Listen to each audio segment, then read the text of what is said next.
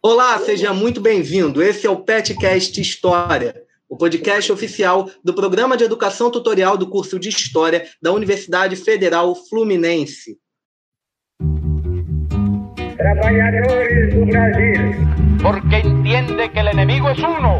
Assim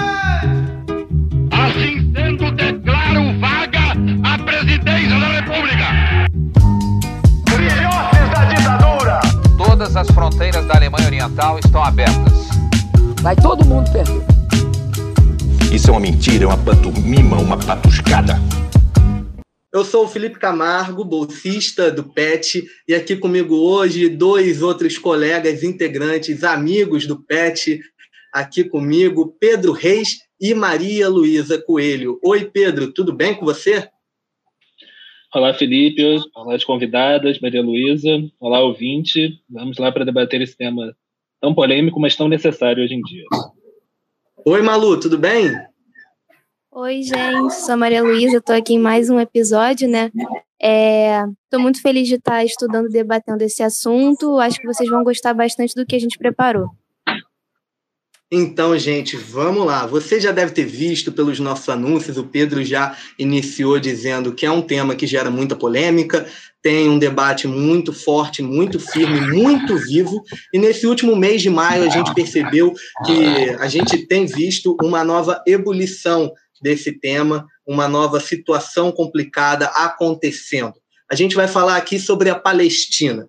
A gente vai aqui é, assumir a posição de tomar posições, nós não vamos nos colocar aqui defendendo uma imparcialidade ou coisa do tipo, até porque a gente aqui vai tomar a interpretação de que esse conflito, o conflito árabe-israelense, como ele é muito referido, ele não é um conflito entre partes que estão na mesma proporção de forças, é um conflito entre Israel e Palestina que se dá de maneira muito desigual principalmente por um uso de força excessiva e muito maior por parte de Israel diante de um uso de força muito mais como um movimento de resistência por parte de movimentos do povo palestino. Então a gente aqui vai ter esse posicionamento de encarar a situação que acontece na Palestina, a como sempre referida em vários lugares, a questão da Palestina, com a perspectiva da Palestina, com a perspectiva do que passa o povo palestino, com a perspectiva de como a geopolítica se porta diante da Palestina. E nesse especial a gente vai ter como convidada a Ashan Sadiq Adi, que é doutoranda da área de psicologia pela USP e desenvolve sua pesquisa atualmente com, é, sobre o, com, os contextos islâmicos né, e árabes nos livros didáticos de história e as possíveis associações com terrorismo e outros fenômenos sociais. Ela também faz parte da diretoria da Federação Árabe Palestina no Brasil, a FEPAL, sendo secretária das mulheres. Bom, gente, boa tarde, boa tarde a todos e todas. É, bom, meu nome é Ajan Sadikiad e, como a Maria Luísa já colocou, bom, eu faço né, essa, essa pesquisa de doutorado, eu sou, eu sou psicóloga, é, sempre trabalhei na área acadêmica, dei aulas, e especificamente na área da psicologia ligada aos movimentos sociais, políticas públicas, acessibilidade da psicologia a grupos economicamente vulneráveis, socialmente vulneráveis, e muito ligado aos movimentos sociais, né? É, mas, enfim, os movimentos sociais estão todos conectados, né? Envolvendo o movimento negro, o movimento LGBT, o movimento de pessoas com deficiência, o movimento indígena, o movimento das pessoas do campo e das florestas, é, o movimento feminista, e recentemente, vamos dizer, né? É, há quatro anos exatamente que eu, que eu entrei mais especificamente debatendo a questão palestina, né? É, eu sou descendente de palestinos, né? De pai e mãe uh, palestinos que estão há mais de 50 anos aqui no Brasil. E, enfim, sou uma ativista, né? É, sobretudo nas redes sociais, fazendo, enfim, eventos, postagens, lives, e é, diretora da FEPAL, né? E especificamente atuando junto com, com as mulheres é, palestino-brasileiras, né, aqui no nosso país, né. Bom, essa é a minha trajetória que se intensificou nesse mês de maio, né, até então, em 2017, eu, quando eu comecei a me aprofundar, né, a, a conhecer a questão palestina, a história da Palestina, né? É, eu, assim, na verdade, nunca tinha me deparado com uma situação é, de matança de palestinos, né? É, elas já, já tinham passado o último, último massacre, né, mais, mais pesado foi em 2014, né? Então, foi eu já revelando aqui para vocês que foi um momento muito difícil, né? Porque as informações chegavam para a gente via WhatsApp, tal, muitos vídeos, muitas mortes, né?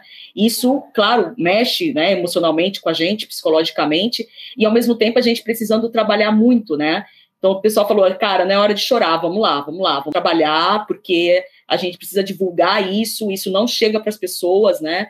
É, quando a Globo postou, né, com aquela sempre é, perspectiva distorcida, né, tendenciosa, o Hamas ataca Israel, né? Na verdade, eu já sabia dos ataques há 10 dias atrás, né? Que Israel estava atacando a Palestina, Jerusalém, Sheikh e, enfim, depois a faixa de Gaza por último, né? Aí que o Hamas começou a fazer a reação, né? Enquanto um, processo de, de resistência.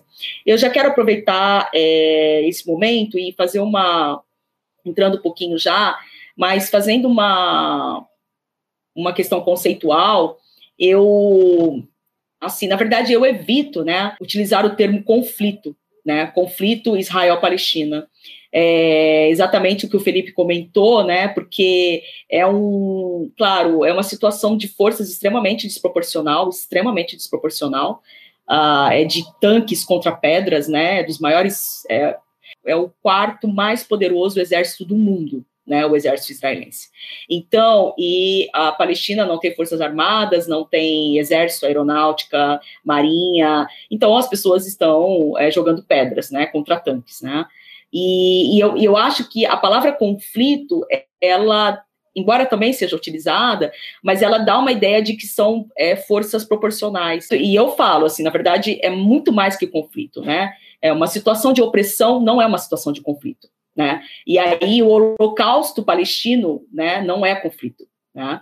É, então, assim, a, eu falo, é um processo de ocupação, é um processo de colonização, é um processo de apartheid e é um processo, um processo de limpeza étnica. Né? É, é isso que, que está na Palestina, né? mas, sobretudo, é, mais que um conflito, é um processo de colonização. Né? É, a gente foi colonizado em 1500, a Palestina está colonizada no século 21. Então, é colonização territorial, militar, bélica, administrativa, né? Nós temos os Saara, mas o regime de colonização mais integrado, mais bem estruturado e, e mais duradouro da, do período moderno é a Palestina, né? Então, enfim, acho que é uma questão de desconstrução da narrativa, né? É, porque essas algumas palavras, alguns termos, né? Também eu evito usar o termo conflito árabe-israelense, né? Porque isso invisibiliza os palestinos, né? É um conflito palestino. Na verdade, é um é uma ocupação dos israelenses sobre os palestinos, né? Mas mesmo é, conflito árabe-israelense no começo, sim, os países árabes estiveram, né? Na Guerra dos Seis Dias, presentes, né? Apoiando e tal mas na verdade os palestinos estão sozinhos contra Israel, né? Então são é, árabes palestinos, né, assim, especificamente, né, então, porque o, o palestino é muito invisibilizado, né, então eu acho que a gente tem que destacar que são palestinos, não são países árabes, inclusive países árabes, alguns estão com, com Israel, né, Egito, Turquia, Arábia Saudita, Emirados Árabes, Bahrein e Iêmen são países que têm acordos com Israel, né? São países imperialistas ou pró-imperialistas, né? Eles não estão apoiando um país coloniz... um território colonizado como o território da Palestina, né? Infelizmente. É isso então, obrigada, Jean. Muito bem colocada a sua introdução. E agora eu vou chamar a Luana, que também é nossa convidada, é Luana Mota. Ela é professora de História formada pela UF e mestranda em Sociologia Política na UENF. Pode se apresentar, Luana. Boa tarde, Felipe, Malu, a todos os ouvintes. Eu sou formada pela Universidade Federal Fluminense, do campus de Campos dos Goitacazes, eu gosto sempre de ressaltar que eu sou uma aluna do interior. E atualmente estou fazendo mestrado, mestrado em Sociologia Política na UENF. E durante toda a minha graduação, né, já vai fazer aí seis anos que eu trabalho com a Palestina. E agora no mestrado eu estou analisando um pouquinho como que o discurso da mídia brasileira retrata o povo palestino, né? E aí, questões sobre identidade e sobre é, representação. Atualmente, eu também coordeno o projeto né, no Instagram chamado Revolução Histórica, que é um Instagram que se propõe a trazer né, pesquisadores para falar um pouquinho sobre o dia a dia da universidade, é, conseguir fazer essa ponte entre a universidade e o público geral e mostrar para as pessoas que a educação ela resiste, ela produz e é, introduzir o dia a dia, né, na vida dessas pessoas, porque a gente está na academia, gente, para servir o público geral, né? Bom, gente, muito obrigado por vocês estarem aqui. Professora Jan, foi excelente a sua fala, até referindo ao que eu tinha comentado nessa questão do desequilíbrio de forças. É nessa perspectiva mesmo que a gente quer tomar o caminho desse episódio. Muito obrigado também, Luana, porque é realmente importante o nosso trabalho da academia ser levado para as pessoas, esse trabalho é fundamental. A gente tem feito aqui no podcast essa tentativa, esse trabalho de história pública também, levando esses temas para o nosso público. Eu vou aproveitar aqui rapidinho para também fazer a indicação justamente para o ouvinte, para que ele siga o podcast, o Petcast História, no é, agregador de podcast que ele estiver usando agora, ouvindo, marca lá, segue o nosso podcast para você saber sempre quando tem lançamento, sempre às segundas-feiras, mas aí você já vai ouvir direto, vai dar essa moral para gente. Também siga o Pet nas redes sociais, no Instagram a gente é arroba pethistoriauf, no Twitter é Pet História e no Facebook é Pet História UF Niterói. É isso. Agora, o meu amigo Pedro, que aqui na nossa gravação, ouvinte, vou revelar um segredo para você. Ele tem o codinome Tim Maia na nossa gravação, ele aparece com esse nome. Agora é contigo, Pedro. Vai daí. Bom, ouvinte, é, acho que o, o primeiro passo para a gente tentar compreender a questão da Palestina, né, já que nós somos um, um projeto e um podcast sobre história, é retomar um pouco o histórico da ocupação daquele território e da colonização que Israel promoveu ao longo dos anos. Né? Acho que o, prime né, o primeiro elemento de dominação da Palestina né, remonta à formação do Império Otomano lá no século XVI, onde a região se estabeleceu como um local de maioria muçulmana. No início do século XX, com a decadência do, do Império Otomano, são formados alguns planos de partilha dos domínios do, do Império, incluindo a Declaração de Balfour, que vai ser muito importante, onde o Império Britânico prometeu a Palestina como local para o estabelecimento de um Estado Nacional Judeu, embora o Império Britânico, precisamos lembrar, não tivesse soberania sobre aquele local. Em 1922, a Liga das Nações, que era uma espécie de ONU da época, instituiu um mandato britânico na Palestina. Então, a gente está falando de um nível de dominação, um nível de violência muito relevante. Né? A gente está falando basicamente de um país inteiro sendo passado para o domínio de outro como se fosse um imóvel, um apartamento qualquer, né? Assim, é, inclusive, nesse documento, já está declarada ali a intenção de criar um Estado judeu no local, né? É, incentivando muito a, imigração para lá. A gente pode citar o artigo 22, que estabeleceu o hebraico como língua oficial juntamente com o árabe, quer dizer, já existia muito esse plano para incentivar mesmo a imigração judaica para lá. Então, eu, eu queria já voltar a passar para a Luana aqui um pouco sobre é, essa questão da, da Palestina, ela antes da, da colonização é, israelense, né, ela sofrer já com essa colonização britânica, né, já, já não ter essa soberania é, estabelecida no, no início do século XX. Bom, é, quando a gente fala sobre Israel e Palestina, muitas pessoas esquecem que a gente está falando de um conflito colonial. E, e para a gente introduzir, né, eu acho importante a gente ressaltar o caráter imperialista do que foi aí é, a participação britânica nesse conflito. E quando a gente vai falar aí sobre é, os acordos que se deram antes mesmo da, do estabelecimento da, do protetorado britânico na Palestina, a gente vê que é, esse, é, é, essa dinâmica né, é, imperialista ali do final do século XIX, início do século XX, se faz muito presente. Né? Por exemplo, é, antes mesmo da Declaração Balfour, a gente vai ter aí o Acordo de Sykes-Picot, que vai ser uma divisão da região ali entre as grandes potências da, região, da região do Oriente Médio. E a Palestina ela se mostra muito importante ali para o protetorado britânico, porque ela apresenta um local estratégico, né? Ela fica ali a sudoeste do Canal de Suez, né? Onde a gente tem um fluxo comercial militar é, muito intenso, né? E ela liga ali o Mediterrâneo e o Oceano Índico, né? E, além disso, a Inglaterra ali já tem o domínio sobre o Egito, né? Nesse momento. E aí, tendo essa influência sobre a Palestina, ela consegue fazer uma grande junção territorial ali entre o Egito e a Índia britânica, né?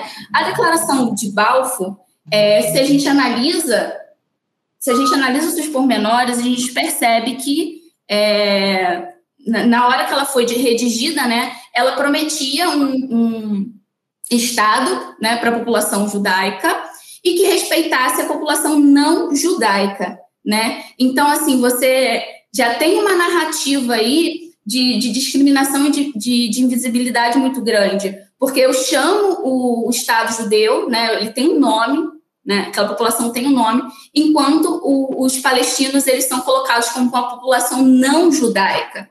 Então, é interessante a gente analisar também é, esse discurso, né? A declaração Balfour, ela acaba por significar para a população árabe palestina, né, a negação da sua própria nacionalidade.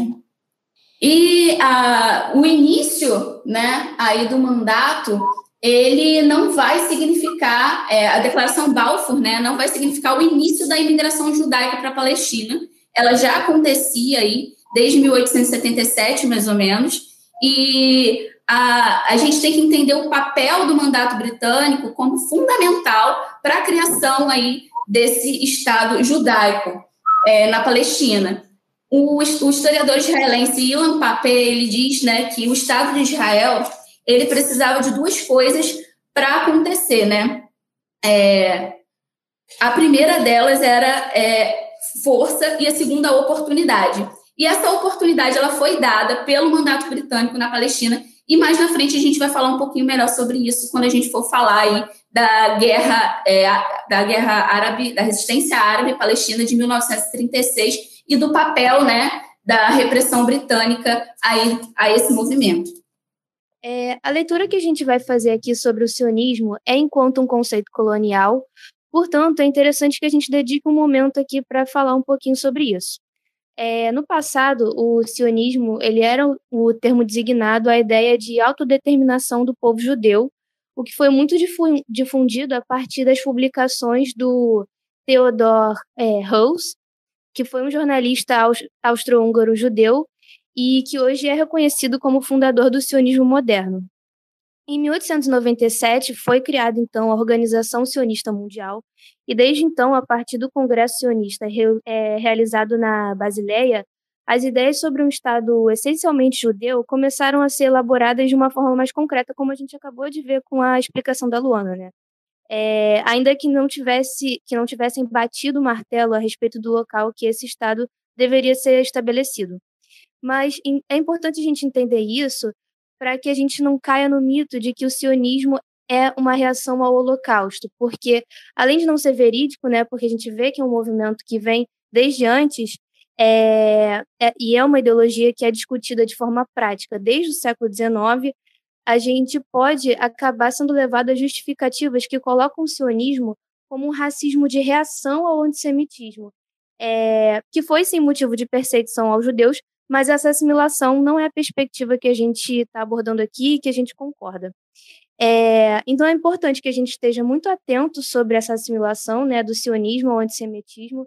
É, e deixar bem claro que ser antisionista não é ser antissemita, mas essa assimilação é fruto de uma narrativa muito bem construída e difundida para que qualquer questionamento sobre a soberania do Estado de Israel seja interpretada como antissemitismo. E depois a gente vai entender melhor como é que essa narrativa é construída, né? Mas retomando aqui a definição do sionismo, é, é natural que as ideias a respeito de um determinado conceito sejam modificadas de acordo com os processos históricos e com as questões de dominação que as sociedades vão passando. E, portanto, hoje, é, o que a gente pode definir como sionismo pode ser simplificado na tomada da maior parte do território palestino com o menor número de palestinos dentro. É, e isso vai resultar numa série de processos e práticas que a gente vai discutir aqui, né? É, então, é, seguindo essa, essa linha de raciocínio, o sionismo ele se apropria do direito de existência e de autodeterminação do povo judeu para fundar um Estado étnico, que mais tarde a gente também vai discutir o que, que seria esse Estado étnico, é, de orientação colonial e que não se expressa só ideologicamente, mas politicamente também. Então, Luana, eu queria te perguntar é, como é que você define o conceito de, sioni de sionismo como colonial? Como é que a gente pode é, entender, assim, a partir da perspectiva histórica, esse conceito com uma conotação colonial, né? Perfeito, Malu, muito boa a sua fala. Na verdade, eu acho que a gente deve começar falando que a gente está discutindo sobre o movimento sionista político, né? Existem outros movimentos sionistas que acabaram surgindo antes e, e, também ao mesmo tempo que o sionismo político, mas o que a gente vai tratar aqui é sobre o sionismo político que vai ser aí o inaugurador do Estado de Israel, né? Na realidade, o movimento sionista ele vai ter, ter começar a se projetar aí no final do século XIX, nesse momento aí em, em que o contexto mundial, né, o contexto imperialista, vai estar tá, é, fortificando as ideias de nação e nacionalismo. Assim como o Perry Anderson, que acaba definindo essa questão do nacionalismo né, como comunidade imaginada, e pegando também uma reflexão sobre o, sobre o historiador Eric Hobsbawm, que fala um pouquinho sobre tradições inventadas, a gente percebe que toda a narrativa desse sionismo político ela vai nascer em torno da criação de uma nação, né? Desde os primeiros, desde os primórdios aí do movimento sionista, é o objetivo dele criar um estado, né, de, é, de absoluta população judaica na Palestina. Então, desde essa narrativa, a gente pode perceber que o plano é, sionista não, não contemplava a população árabe-palestina daquela região. Então, já era aí, desde a sua origem, desde, de, de desde a da, da ideia embrionária, a expulsão em massa dos palestinos que vai acontecer aí em 48, né? O Estado sionista, pensado por Hearst e também é, instaurador desse Estado de Israel, ele é um Estado é, que já visava aí a expulsão da população da região.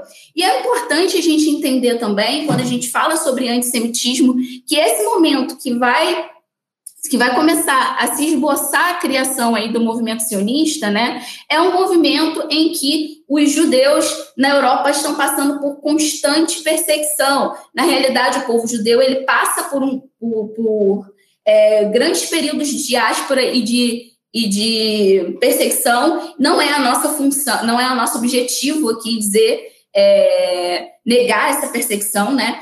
E esse movimento ele vai, vai nascer dessa, dessa vontade que a gente percebe aí no, nesse contexto de criação de nações e nacionalismos, e ele vai se delimitar nessa forma, né? É, só para complementar, né? Acho importante que a gente discuta também durante muito tempo foi difundido né, que o movimento sionista era um movimento de esquerda, né, por conta dos kibbutz. É, a gente precisa debater essa questão do sionismo ser de esquerda, porque desde sua origem, né, é, ele, ele já tinha bem claro né, a palavra ocupação, em, dividida em três partes. Né? Primeiro, na conquista da terra, que seria feita de forma legal ou não, né? poderia ser feita através de compra ou não, e também a conquista do trabalho com exclusivismo judeu, né? É, e também o, o que o autor vai chamar de produto da terra, né? Que vai ser o boicote ao consumo é, de produtos é, palestinos. Então, assim, desde o início da instauração dos primeiros kibbutz, a gente vai perceber que essa política de ocupação, essa política colonial, faz parte do projeto sionista. Então, é muito complicado você dizer que essa, esses primeiros kibbutz eles tinham um objetivo aí marxista, um objetivo mais ligado à esquerda, porque ele já praticava esse tipo de exclusivismo e de é, como uma forma, né, de expulsão, como uma forma de retirada desse povo aí, é, desse povo árabe palestino da região. Outra questão importante que eu acho que a gente deve colocar é o que o Shulam Sand vai falar sobre a religião, né? É, sempre quando a gente fala sobre é, o que está acontecendo na Palestina, é sempre reivindicado a religião. Né? Sempre aparece alguém para dizer que é um conflito religioso, e é importante a gente ter cuidado quando vai falar sobre isso, porque se a gente delega que é um conflito religioso, a gente fecha os olhos para a, a geopolítica, a gente fecha os olhos para o conflito político é, em si, né? E aí o Shlomo Sand ele vai dizer que o, o sionismo ele vai secularizar e nacionalizar o judaísmo, né?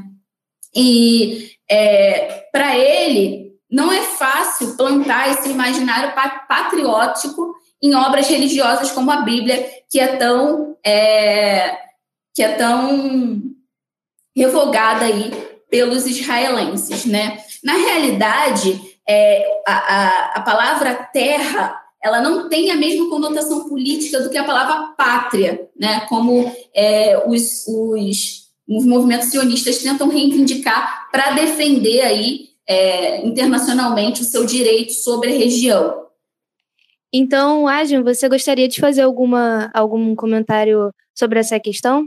Bom, é só algumas complementações, né? Tanto a fala da Luana quanto a fala da, da Malu foram, foram ótimas, né? É, algumas bibliografias já vão considerar que já no primeiro congresso sionista, né, organizado por Theodor Herz, uh, em 1897, já tinha se definido a Palestina como um lar, futuro lar nacional judaico, né? Então, eu costumo dizer que a questão palestina, ela já se inicia em 1897, há exatos 124 anos, né? É, porque eles pensaram em Madagascar, pensaram em Uganda, na África, pensaram na Patagônia, na Argentina, e pensaram na Palestina, nesse Congresso sionista, e definiram a Palestina como esse futuro lar nacional judaico, exclusivamente judaico, né? E aí, é, como já se pensava, né, como um lar nacional exclusivamente judaico, é, tudo isso, essa, essa imigração que já se iniciava, né, que já era promovida no, no território da Palestina, Uh, ainda sob mandato, né, sob domínio do Império Turco-Otomano e depois sob mandato britânico, uh, quando a gente vai ver, é, o que o Ilan Papo também vai dizer, trata-se de um processo de limpeza étnica, né? É, todos os massacres que aconteceram, todas as destruições de aldeias palestinas, né, ainda por grupos que alguns vão dizer grupos paramilitares, mas que eu digo que são grupos terroristas, né, que destruíam as aldeias palestinas, matavam os cidadãos palestinos dessas aldeias, com o Stern, o Irgun, o Agana, né, do Agana é, se gerou as forças de defesa de Israel, né, desse grupo paramilitar, grupo terrorista Agana, que já destruía aldeias e já matava palestinos antes mesmo, já no início do século XX, né, por volta de 1920, 1925, eles já faziam isso nas aldeias. Então, é, é nesse sentido que é um processo colonial, né, é, é um processo de, de colonização, porque é um domínio de um povo sobre outro, né? E a limpeza étnica, ela se trata também, né, da homogeneização de um determinado grupo étnico, né, a partir da expulsão, remoção e, e genocídio do outro grupo, né? Por isso essa questão do idioma, por isso a, a questão de é, a questão da judaicização agora de Jerusalém, né, e da Palestina. Então, o objetivo, né, eu sempre falo que a resolução 181 da ONU e a sua ideia de partilha é, da Palestina histórica é uma falácia. Né? Na verdade, Israel, o objetivo de Israel é tomar toda a Palestina. Né? Não é um Estado binacional, não é um Estado de coexistência, então, de convivência e coexistência de vários povos e de vários grupos religiosos, né? E aproveitando é, para fechar essa, essa minha fala, que foi uma complementação, essa questão muito deturpada de que se trata de um conflito religioso, né? É, que é mais uma mentira, né? E que, infelizmente, muitas pessoas também acreditam.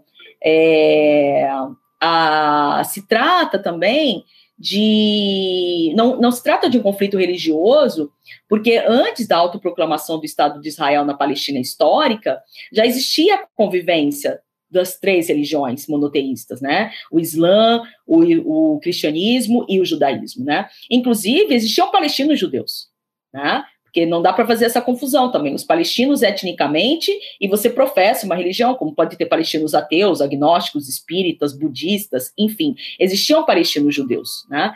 É, então, muitas vezes, os judeus que estavam na Palestina, na Palestina eram palestinos, mas que professavam a religião judaica, né? É, então, não, não, não, existia, na verdade, esses conflitos, era uma, uma coexistência. Agora, Inclusive, o, o Estado colonialista israelense, o objetivo é judaicizar Jerusalém e a Palestina, inclusive confrontando as igrejas, confrontando os cristãos. Né? Então, o problema, nesse sentido é, de judaicização, ele não, não inflige apenas os muçulmanos, né? mas os próprios cristãos que estão na Palestina, que estão em Jerusalém. É, eu queria só adicionar um comentário na fala inicial do, do Felipe, quando ele vai falar um pouco para a gente, né, sobre a questão da compensação, que é aí uma, uma fala muito recorrente no vocabulário sionista, né? Quando a gente fala sobre o conflito colonial de Israel e Palestina, a gente vê que muitas pessoas acabam acreditando que a criação do Estado de Israel ela nasce como uma compensação aí pelo que ocorreu no Holocausto. E acho que a partir do que a gente já discutiu aqui, a gente percebe que o projeto sionista é bem anterior aí ao programa, ao que aconteceu na Segunda Guerra Mundial. Mas essa narrativa, né, é, do Holocausto, essa narrativa de compensação, ela é invocada pelo, pelo movimento sionista até hoje e não é à toa, né? A gente tem aí o Finkelstein, que é um historiador israelense, e ele vai falar um pouquinho para a gente sobre a indústria do Holocausto, né? Que ela vai se fortalecer aí depois de 67, assim como o apoio norte-americano ao Estado de Israel vai se fortalecer depois de 67. Acho que é importante para a gente entender o sionismo e as armas que são utilizadas até hoje para legitimar a criação do Estado de Israel. É, e é importante para a gente entender aí o papel desse colonialismo britânico e nesse início aí do movimento sionista, né? Que vai ser a, a resistência palestina de 1936, que vai ser uma revolta que vai é, contar aí com algumas lideranças árabes palestinas importantes e que vai contar com a repressão né, do Império Britânico e com também a ajuda aí do movimento sionista, né? Vai ser nesse momento que, a, que o, o Império Britânico ele vai armar e ele vai financiar essas milícias sionistas que vão dar origem, né, é, ao exército sionista amanhã ou depois. A gente está falando da Haganah, do Igur, do CERN, que são aí é, grupos terroristas, como a própria professora Jean já falou, e é importante a gente entender que a resistência palestina de 36 ela vai ser completamente minada, né? Pela, pela, pela essa repressão britânica e vai ser. E, e com isso, né, é, quando vai ter a criação do Estado de Israel em 48, a gente vai ter um movimento árabe-palestino muito fragilizado. Então, a gente vai ver que vai haver uma criação unilateral do Estado de Israel, enquanto o Estado da Palestina não vai ser é, proclamado nesse momento. E muito disso por conta desse movimento que vai ser é, minado, que vai ser é, reprimido violentamente pelo, pelo colonialismo britânico. Então, eu acho importante a gente ressaltar que o que acontece, o que aconteceu na Palestina, né, teve muita influência aí desse, desse momento em que o imperialismo ainda desse momento em que o imperialismo é, se cravou as, as garras ali na Palestina, né? É importante a gente sempre lembrar que é, há uma parcela de culpa aí do, do imperialismo britânico, não dá para enxergar esse conflito só a partir de 67, só a partir de 48 com a criação do Estado de Israel. Esse conflito, conflito ele já vem se desenhando lá desde o final do século XIX é, bom, Luana, até falando disso, você tocou nesse ponto da questão do imperialismo. É importante a gente até ressaltar que é, isso é uma situação que acontece ali na Palestina, com a região da Palestina, mas o imperialismo, esse momento também de substituição da prática colonial que ganha uma nova sobrevida, o neocolonialismo, principalmente a partir da segunda metade do século XIX, né, em várias partes do mundo, na África, na Ásia, principalmente, é, a gente tem esse reflexo em várias localidades e a gente consegue observar vários e vários conflitos que vão ser criados, vão ser reproduzidos, vão se intensificar justamente a partir das práticas, das sementes plantadas pelo colonialismo e pelo imperialismo produzido por essas nações europeias, como a Inglaterra é, como o Reino Unido, né? É no caso da Palestina. Mas para a gente caminhar um pouco aqui nessa conversa, a gente fala agora até do plano de partilha. A gente está conversando, falando sobre esse conflito, sobre, é, é, é, que, sobre essa situação conflituosa que já estava se desenhando ali, e a gente tem né, a Segunda Guerra Mundial acontecendo é, ali entre a década de 30 e a década de 40, findando em 1945. A gente tem a criação das Nações Unidas, não só como uma resposta aos acontecimentos da Segunda Guerra, mas também como uma retomada de um plano que foi desenhado lá na Conferência de Paz de Paris, quando foi criada a Liga das Nações, que o Pedro já mencionou aqui. Então, a gente tem a criação das Nações Unidas, que, de certa forma, busca ali trazer mais países, mais nações para dentro desse debate, e a gente tem um novo desenho de como as coisas se constroem no mundo. Aí, é, alguns poderiam até dizer, a gente pode até tomar essa interpretação de que há uma certa substituição entre o, é, o colonialismo intenso, que a gente observa na primeira metade do século XX, por um imperialismo praticado sobre as novas nações que vão surgir a partir daquele momento também, a partir das independências, a partir do desgarrar de vários territórios. A gente tem aí, nessa situação, no plano de partilha, a criação do Estado de Israel definida pelas Nações Unidas, isso acontece ali entre 1947 e 1948, precisamente ratificado mesmo em 1948. A gente tem, inclusive, uma presença importante do Brasil nesse momento, e a gente vai falar disso mais para frente num episódio futuro desse especial Palestina. Mas aí, nesse momento, é, é importante ressaltar como há talvez também por uma comoção impulsionada pela ideologia sionista e diante dos horrores do Holocausto praticado pela Alemanha nazista contra os judeus, a gente há uma grande comoção internacional e um grande apoio internacional diante das Nações Unidas para que se aprove a criação de um Estado de Israel. Vários países ali, várias nações vão se colocar a favor de uma criação de dois estados, de uma solução de dois estados. O Brasil declaradamente se coloca dessa forma. A gente vai conversar sobre isso mais para frente em outro episódio. Mas a verdade é que a gente pode encarar ali que só foi criado o Estado de Israel e a situação dos palestinos ficou muito complicada. Então, Luana, eu te pergunto como você enxerga esse processo da partilha, do plano de partilha, muito criticável, e, e como você entende que isso repercutiu para o futuro do povo palestino a partir dali? Bom, é, eu já falei aqui que o papel ele diz que o Estado judeu ele só poderia ter sido criado né, através de força e oportunidade, e essa oportunidade ela vai iniciar em 36, né, com a repressão da revolta árabe palestina, mas ela vai se intensificar também nesse pós-segunda guerra. É, o que acontece é que, de novo, a gente vem com a palavra compensação, né? Essa é uma palavra muito utilizada no imaginário aí sionista. A gente vai ver que a criação do, do Estado de Israel ela vai ser feita ali no final, vai, vai ser concluída ali em 48, pouco tempo depois do fim da Segunda Guerra Mundial, os ânimos ainda est estavam muito aflorados, né? O Holocausto ainda estava muito vivo dentro do, do, do imaginário internacional, e a gente percebe que a, a ONU, é, a ONU como uma instituição é, nova, acaba, acaba tendo que pegar esse problema, podemos dizer assim, né? Esse problema cai no colo da ONU, recém-criada, e a gente percebe que essa questão do Holocausto, essa questão aí do pós-segunda guerra influenciou muito o, a, a comunidade internacional quanto à criação do Estado de Israel,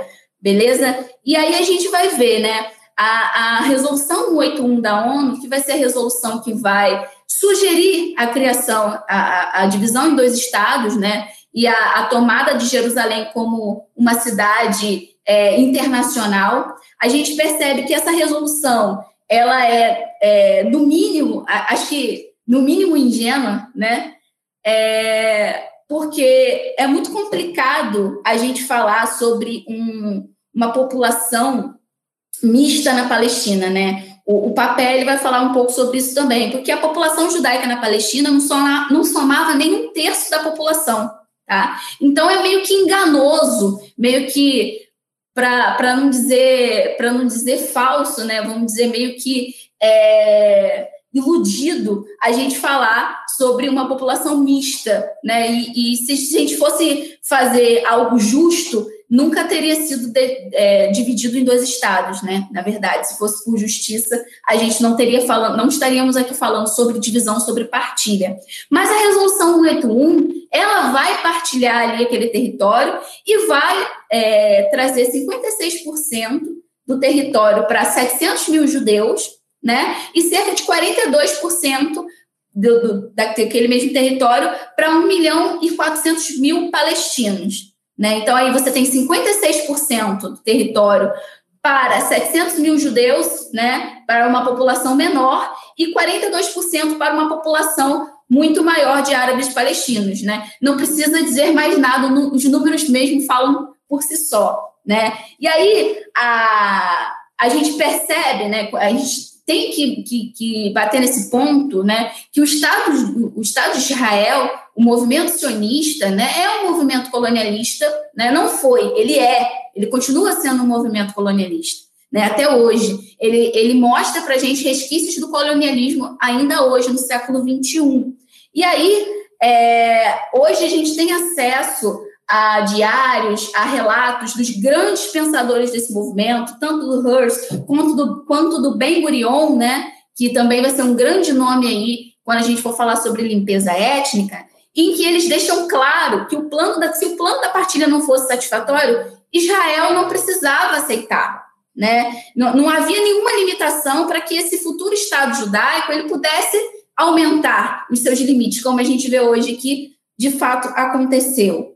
É, e aí é importante quando a gente fala sobre isso também, né, que essa é uma retórica sionista, né, essa é uma retórica presente no, no, no imaginário sionista, porque eles dizem, ah, eles não aceitaram a partilha, os palestinos não aceitaram a partilha, a gente aceitou dividir, eles não. Então, é, nós, somos, nós estamos certos e eles estão errados. E aí a gente vira de novo para esse jogo de legitimação da fala sionista aí. Então, acho que é complicado a gente falar sobre a aceitação do plano de partilha, né? Porque é, hoje fica claro, através desses relatos, que o plano de partilha original, né, não era de fato o plano sionista, não vai ser, eles não vão se contentar com isso, até mesmo quando eles vão instaurar, criar unilateralmente né, o Estado de Israel, eles vão se apropriar de mais territórios do que foi definido pela ONU.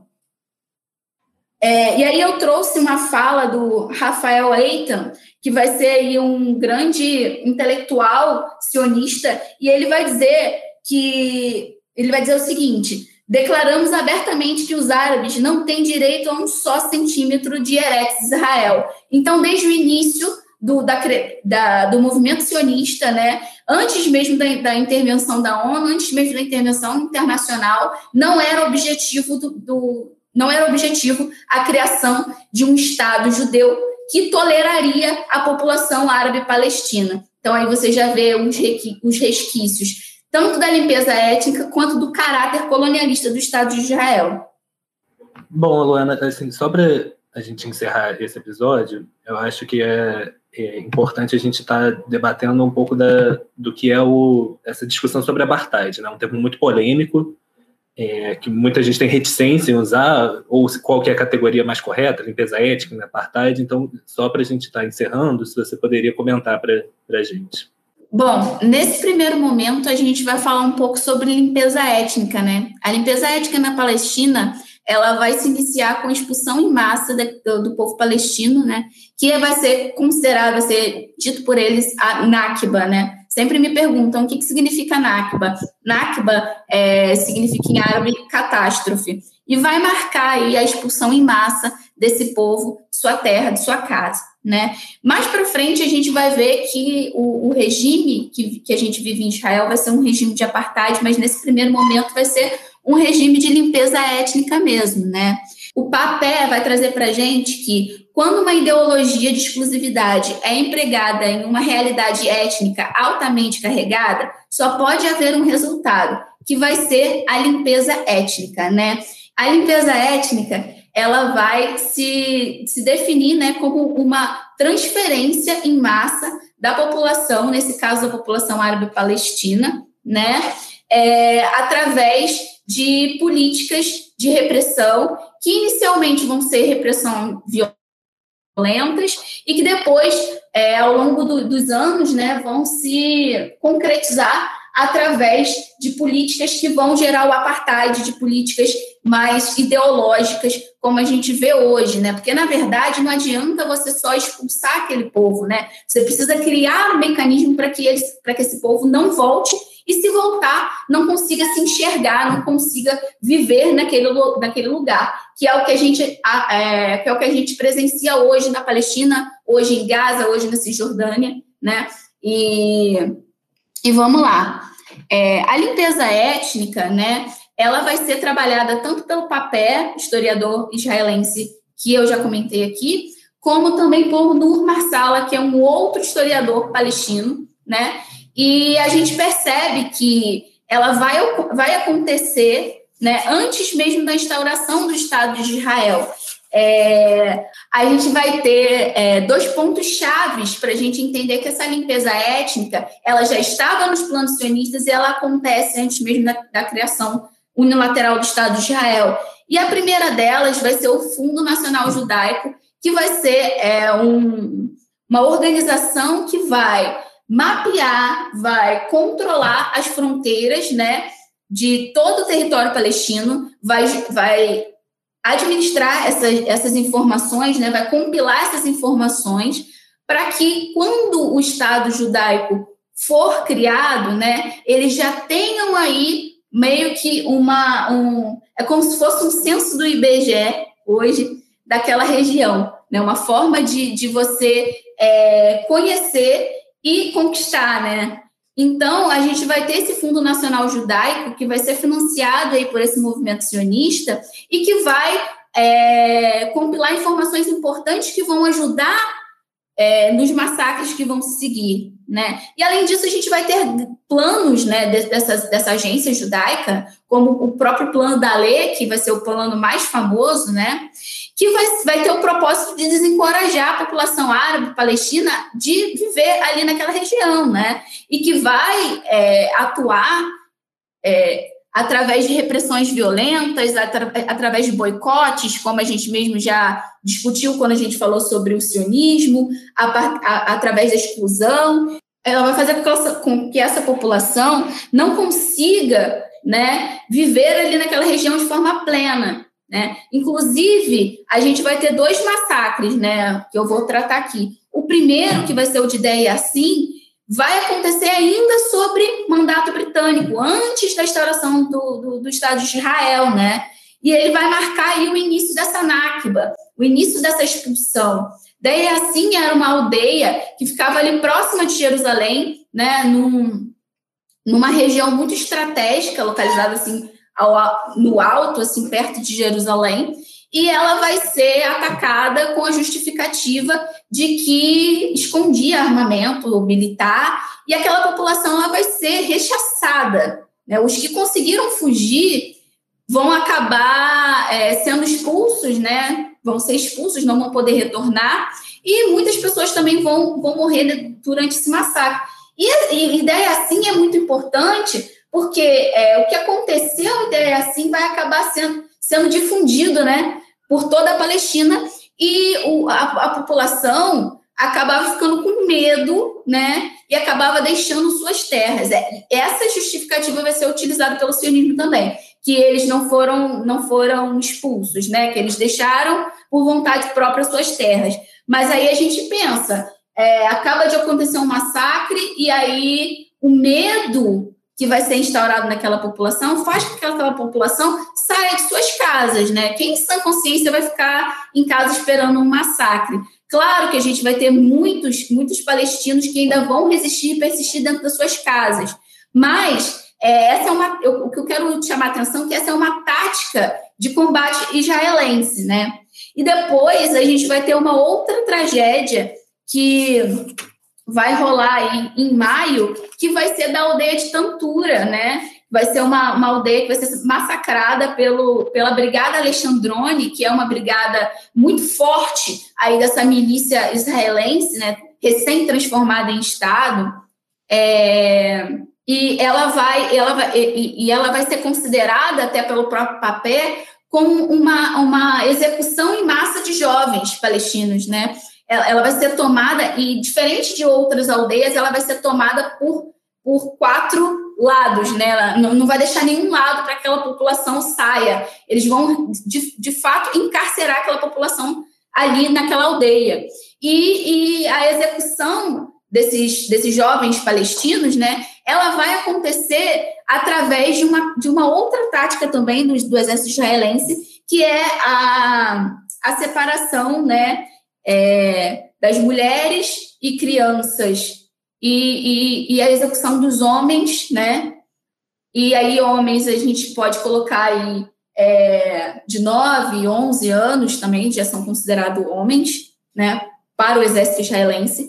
E eles, eles usam de uma tática que é a seguinte: se naquela, naquele regimento, naquele batalhão, tiver algum soldado que tenha perdido algum membro da família, né? Na, durante, durante as, as revoltas, né, durante é, os conflitos, esse soldado ele vai ser responsável por, é, por, por, executar né, aquela população. E aí, dependendo do grau de parentesco daquele, daquele parente que ele perdeu, né, se foi um irmão ou se foi um primo, ele vai definir em qual local ele vai atirar, né, naquela população. E foi realmente um extermínio. E esse extermínio ele só teve fim quando um judeu, né, é, de um assentamento próximo, ele vem e pede para que o exército cesse, né? Eu vou falar o nome dele aqui, é Jacob Epstein.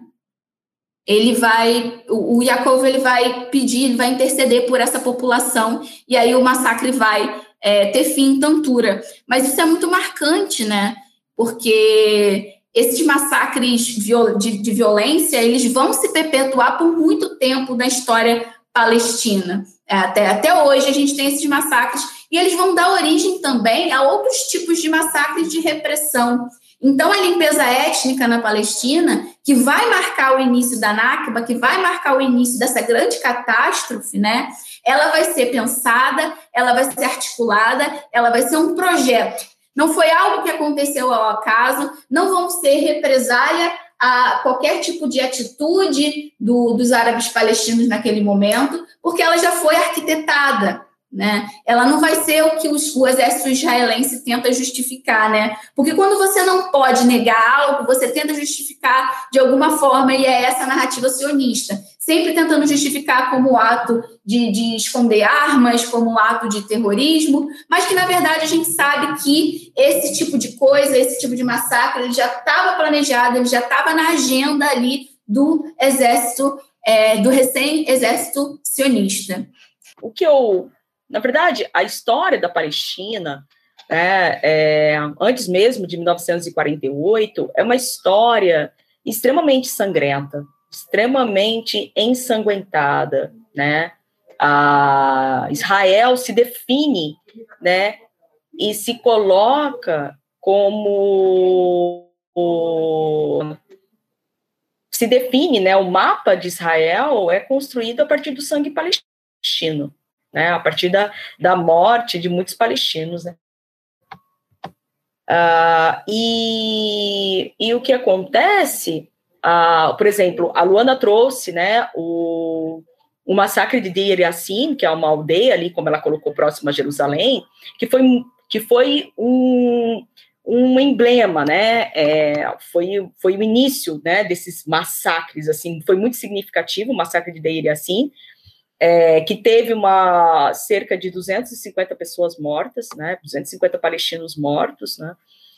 Depois, nós tivemos a Nakba, né, nós, nós consideramos mesmo a Nakba a catástrofe palestina, e nós colocamos que é, é uma Nakba contínua, né, a Nakba continua até os dias atuais, né, então a, a Nakba, a catástrofe palestina, inaugurada é, há 73 anos exatamente, né, iniciada em 15 de maio de 1948, ela trouxe cerca de 800 mil palestinos é, expulsos né, de suas terras para onde se instalou Israel, né? Israel, com a recomendação da partilha da Palestina histórica pela Resolução 181, na verdade, essa resolução ela não definiu a partilha, ela sugeriu a partilha, né? Por isso que nós colocamos que é, Israel se autoproclamou, né? Alguns países sugeriram essa recomendação, né? Essa, essa recomendação da partilha, né? E, mas essa recomendação não teve participação nenhuma da, da população nativa, que é a quem mais se interessava, que eram os próprios palestinos, né? Essa Nakba, né? A, que na verdade teve, vou retomar, que teve é, 800 mil palestinos expulsos, né? 70 massacres, onde 15 mil palestinos foram assassinados, né? Uh, 730 cidades e povoados ocupados e invadidos, né? E 530 destruídos. Né? Então, isso foi a Nakba palestina, que continua até os dias, de, os dias atuais. Né? Depois, só para fazer um, uma questão histórica, né, tivemos a Naksa, que foi a Guerra dos Seis Dias em 1967, né? Aí teve mais ou apenas no território estabelecido né, pela Resolução 81 da ONU, que já foi 56,9%. Na, na Naxa teve mais a ocupação, mais apropriação de terra palestina. Depois, em 1900, sacre de Sabra e Shatila, no Líbano, né, Sabra e Shatila eram dois campos de refugiados de palestinos, sob controle é, de israelenses, mas Israel ele abriu a porta dos campos de refugiados para a chacina de libaneses é, maronitas, né, de uma vertente católica, para o assassinato, né, é, enfim, o assassinato e uma coisa extremamente perversa, né, os soldados riam dos, das pessoas que eram mortas. Então, assim, é, outro dia eu estava dando uma, uma aula também com o pessoal sobre o Oriente Médio, geopolítica do Oriente Médio, para os alunos do SESI de Ribeirão Preto, e eu falo assim, esses mapas e esses números, eles são muito, muito frios, entende? Ali tem vidas implicadas, tem muito sofrimento, tem muita dor, né? É, a gente fala tanto desses números que fica até um número banalizado na nossa voz, né? Mas quando a gente pensa, quando a gente vê, na verdade, e só de imaginar esse sofrimento e ler sobre isso, né? A gente fala, gente, cara, isso é uma questão humanitária. Né? Quem tem o mínimo de questão de direitos humanos e de princípios básicos. A questão palestina não é só uma questão política, a questão palestina é uma questão moral. Né? A gente tem que se sensibilizar, né, como qualquer outro povo oprimido do mundo. Né? É uma questão moral, de princípios básicos de humanidade. Né? É claro que a gente está sofrendo um processo de desumanização, com é, um, um recrudescimento da extrema-direita, da direita, no mundo inteiro. Mas, assim, a gente está se desumanizando quando a gente não se sensibiliza com a morte do outro, né? Seja em qualquer lugar do mundo que esse esteja. Então, por isso que é extremamente importante esse processo de sensibilização, de conscientização, né? Porque é muito sofrimento implicado. Eu que sou da psicologia, e só fazendo o adendo, mas assim, assim, a gente na psicologia, a gente pode nem falar de pós-trauma com palestinos, não existe isso. Entendeu? Não é um pós-trauma, é um trauma recorrente. Entende? Não tem pós para palestinos. Entendeu? Se a casa foi destruída, sua casa pode ser destruída de novo. Não tem pós como algo que acabou e que não vai mais acontecer. Né? Os, os palestinos têm que reconstruir Gaza inteirinha de novo. Né? Então, é, a gente tem que pensar, tem que pensar academicamente, tem que pensar a Palestina moralmente, humanamente. Né? É, e sensibilizar, porque está muito difícil, né? As pessoas estão cada vez mais frias, enfim, todo esse contexto da, da pandemia nos mostra como a gente está frio com a morte, né? A gente está indiferente à morte, queria de jacarezinho, indiferente às mortes na Colômbia. Então, a gente precisa é, esse resgate da nossa humanidade, né? É isso. Bom, essas falas foram fundamentais, foram muito importantes para a gente entender a situação do povo palestino. E a gente vai encerrando esse primeiro episódio, esse primeiro bloco do especial Palestina aqui no Petcast História. Eu agradeço demais a participação das professoras Luana Mota, eu aproveito aqui para fazer a divulgação do Instagram de divulgação histórica, divulgação científica dela, Revolução Histórica. Você pode procurar isso no Instagram lá, Revolucão, Revolucal Histórica, é porque não tem o cedilha e o tio. E muito obrigado, Luana, pela sua fala. Sigam ela no Instagram, tem muito conteúdo legal. E muito obrigado também à professora Ajan Sadiq Adi, também por estar aqui com a gente, é, conversando sobre isso. E ela vai estar nos próximos dois episódios falando com a gente. Bom, no próximo episódio, lançado na segunda que vem, 7 de junho, a gente vai falar um pouco sobre as guerras que foram travadas, sobre a resistência palestina, e a gente vai entrar mais a fundo, dar continuidade nesse tema que a gente estava falando, sobre a cidadania do povo palestino, sobre os direitos ao movimento. A gente também vai entrar um pouco nessa questão do apartheid que a gente mencionou bem rápido aqui. E a gente também vai entrar em outros tópicos, como o imperialismo, a participação das Nações Unidas diante das, é, das escaladas bélicas que acontecem ao longo da segunda metade do século XX. Eu agradeço demais aos meus colegas Maria Luísa Coelho, Pedro Reis, que me acompanharam na apresentação desse programa. E eu agradeço a você, ouvinte, por nos acompanhar até aqui. Muito obrigado pela sua audiência. Não perca os próximos programas do especial Palestina. Esse programa teve a apresentação de Felipe Camargo, eu mesmo, Maria Luísa Coelho e Pedro Reis. A produção é de Lia Castanho, Giovana Vermelinger e Juliana Veloso. E a edição é de Caio Manzoli e Felipe Camargo. Muito obrigado e até a próxima.